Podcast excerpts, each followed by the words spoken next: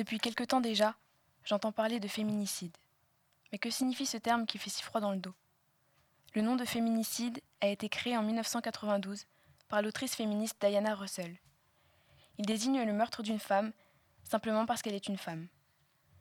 L'Organisation mondiale de la santé distingue plusieurs catégories de féminicide, à savoir le féminicide intime, lorsque la femme est tuée par son conjoint actuel ou l'un de ses ex-compagnons, mais aussi les féminicides crimes d'honneur, lorsqu'un membre de la famille assassine la victime parce qu'elle aurait entaché la réputation de celle-ci, en tombant enceinte hors mariage ou encore en commettant un adultère ou en étant victime d'un viol. En outre, dans le monde, certaines femmes sont assassinées si leur dot n'est pas suffisante.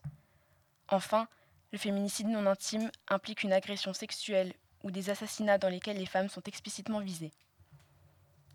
Malheureusement, les féminicides sont bien trop souvent considérés comme de simples faits divers, voire encore comme des crimes passionnels. En 2019, ce sont 149 femmes qui ont perdu la vie en France. 149 femmes qui ont laissé derrière elles femmes, familles et amis. Le Premier ministre Édouard Philippe avait annoncé début septembre un Grenelle des violences conjugales, devant mettre en place de nouvelles mesures pour protéger les femmes en danger. Mais est-ce réellement suffisant?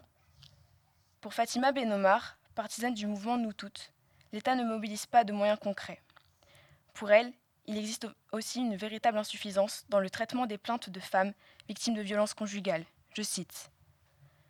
Il y a des policiers qui ne les croient pas, qui minimisent ce qu'elles ont vécu, qui remettent en cause leur crédibilité parce qu'elles n'ont pas trois dents en moins ou un œil au beurre noir à l'instant T où elles se sont déplacées. Et si elles n'ont pas de place d'hébergement, elles vont se réfugier dans l'entourage proche et le conjoint violent est en courant. Et finalement, il peut y avoir un féminicide qui sera commis. Le samedi 23 novembre 2019, une marche féministe et en commémoration des victimes de féminicide a été organisée par le collectif Nous Toutes. Avec une équipe de la Timbre Radio, nous nous sommes rendus à la manifestation parisienne et nous avons pu interviewer des participants. Voici ceux qui nous ont répondu. Bonjour, nous, sommes des lycéens du, lycée euh, Jean-Pierre Timbaud à Bretigny-sur-Orge. Donc euh, ici on est au rassemblement Nous Toutes. Euh, donc quel est votre prénom? Marie. Et votre situation, vous êtes étudiante? Non, je suis professeure d'histoire géo. Ok, très bien. Alors, êtes-vous ici aujourd'hui? Alors, on est ici pour plusieurs choses. D'abord, pour témoigner notre solidarité à toutes les femmes qui sont victimes de violences en France, mais aussi dans le monde. On est là pour les générations futures, pour nos filles, pour nos mères, pour nos sœurs. Et je pense qu'on est là aussi parce qu'on réclame plus de moyens de la part du gouvernement, des moyens financiers, des moyens humains, de la formation des professionnels qui accompagnent les femmes victimes de violences. Parce qu'on ne peut pas faire euh, des discussions et des discussions, il faut qu'on agisse. C'est pour ça qu'il y a euh, des millions de personnes qui sont là. À votre avis, euh, le gouvernement il met des mesures, des mesures efficaces non. contre ces violences Non, le problème aujourd'hui, c'est que les mesures qui sont prises par le gouvernement, elles ne sont pas efficaces. Les budgets qui sont donnés pour les violences faites contre les femmes, ils ne sont pas suffisants. Ils ont été réduits de cette année d'ailleurs. Les, les professionnels aussi ne sont pas formés, les magistrats ne sont pas assez formés, les policiers ne sont pas assez formés. Quand on sait qu'il y a 95% des plaintes pour agression sexuelle qui ne sont pas traitées, qu'on encourage les femmes à mettre des mains courantes plutôt qu'à porter plainte, c'est que c'est pas suffisant. Quand on renvoie des femmes chez elles alors qu'elles sont battues, c'est pas possible. Alors qu'il y a des choses que le gouvernement peut mettre en, place rapidement, mais il faut arrêter les discussions, les colloques et les grenelles, c'est pas efficace. Quand même, on entend beaucoup, beaucoup parler des des féminicides etc. Est-ce que vous pensez que c'est en train de changer tout ça? Alors j'aimerais croire que c'est en train de changer, malheureusement les violences contre les femmes elles existent depuis toujours. Mais en revanche je pense qu'il y a une prise de conscience collective et le fait que ce soit des jeunes générations aussi qui soient là et que ça touche maintenant toutes les couches de la société, c'est en train d'évoluer parce que les gens s'indignent. Et l'indignation c'est le premier pas vers une révolution. Vous pensez que le gouvernement il met des actions en place concrètes pour protéger les femmes par exemple qui souffrent de violences conjugales et qui sont en danger de mort?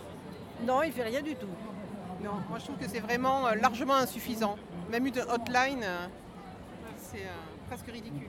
Et est-ce que vous avez toujours été aussi engagé ou c'est la première fois que vous venez à une manifestation? Oh non, moi j'ai travaillé dans le mouvement féministe depuis toujours. Et vous pensez du coup de votre point de vue que les choses changent, qu'il y a une prise de conscience aujourd'hui Ah ben là il y a une prise de conscience sur les violences, oui il y a une prise de conscience qui se fait. On a beaucoup bataillé sur l'avortement, la contraception, le droit du travail aussi. Mais sur les violences, c'est la première fois qu'il y a une telle prise de conscience et autant de monde dans la manif, et surtout vous tous les jeunes, et, ça c'est très très important. Euh, moi c'est Manon. Et vous? Et moi c'est Caroline. c'est quoi votre situation? Vous êtes étudiante Ouais, moi je suis étudiante en troisième année à la fac. Moi je suis étudiante en prépa littéraire à Paris.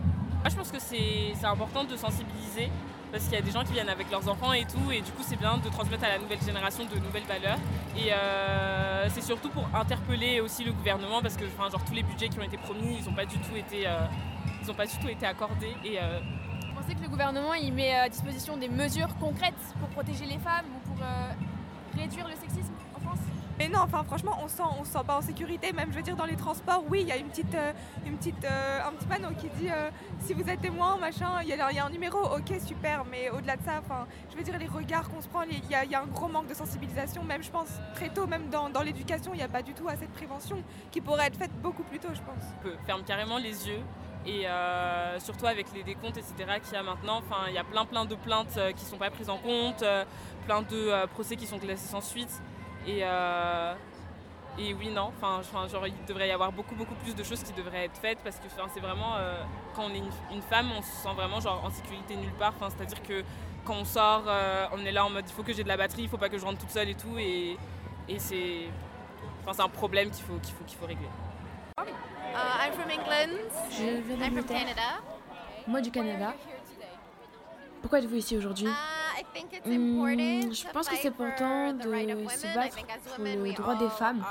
Euh, Qu'en tant que femmes, nous sommes tous susceptibles d'être confrontés à des violences sexuelles, émotionnelles et physiques. Donc c'est important pour nous de montrer que c'est un vrai problème aujourd'hui et que nous avons besoin de nous soutenir entre femmes.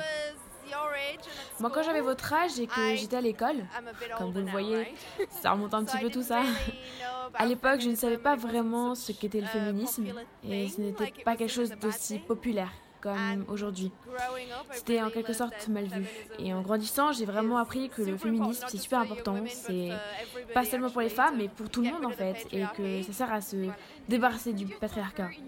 Avez-vous déjà souffert personnellement de sexisme dans certaines situations avec des hommes, des, garçons?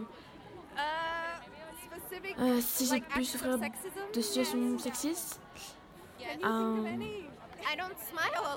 Je ne souris pas beaucoup, oh, mais you je déteste quand les hommes me disent Oh, you tu smile." devrais sourire, tu es si mignonne quand tu souris. Non, pour moi c'est insupportable.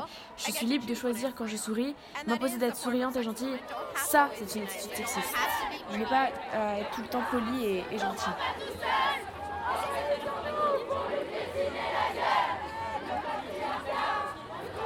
Et, euh, Est-ce que vous avez déjà été victime de sexisme ou euh, euh, euh, spectateur de sexisme? Bah oui. Je pense que toutes les filles, euh, d'une manière ou d'une autre, ont déjà été euh, victimes de sexisme. Mais euh, par contre, euh, pas là. Bah ouais ouais mais euh, bah en vrai non justement moi je le vois pas et c'est pour ça du coup que je viens. C'est parce que bon alors maintenant j'habite plus en ville mais avant quand euh, j'étais dans le métro tout ça ou quand j'en parlais avec ma copine elle justement elle me disait que c'était super courant et moi je le remarquais pas. Et donc je trouvais ça dommage et puis c'est surtout par rapport c'est l'ini- l'inactivité du gouvernement aussi, c'est le fait qu'il n'y ait aucune réaction. Et puis même enfin c'est absolument pas égalitaire. Au Sénat il n'y a que 34% de femmes.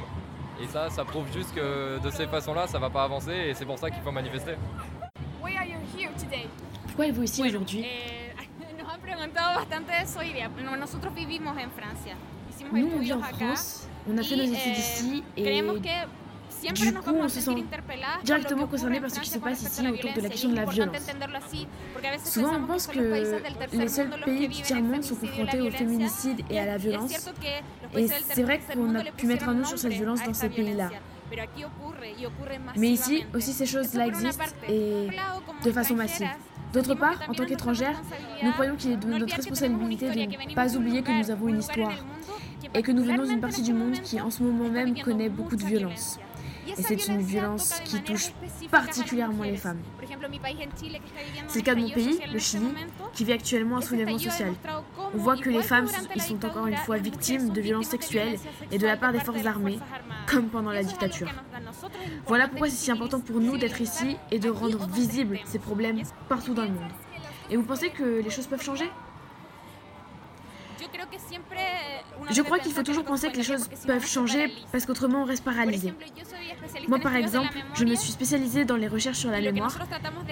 Du coup, ce qu'on essaye de faire, c'est justement de dire c'est sûr, ça fait mal de voir ce qui s'est produit dans le passé et que, de voir que ça recommence aujourd'hui.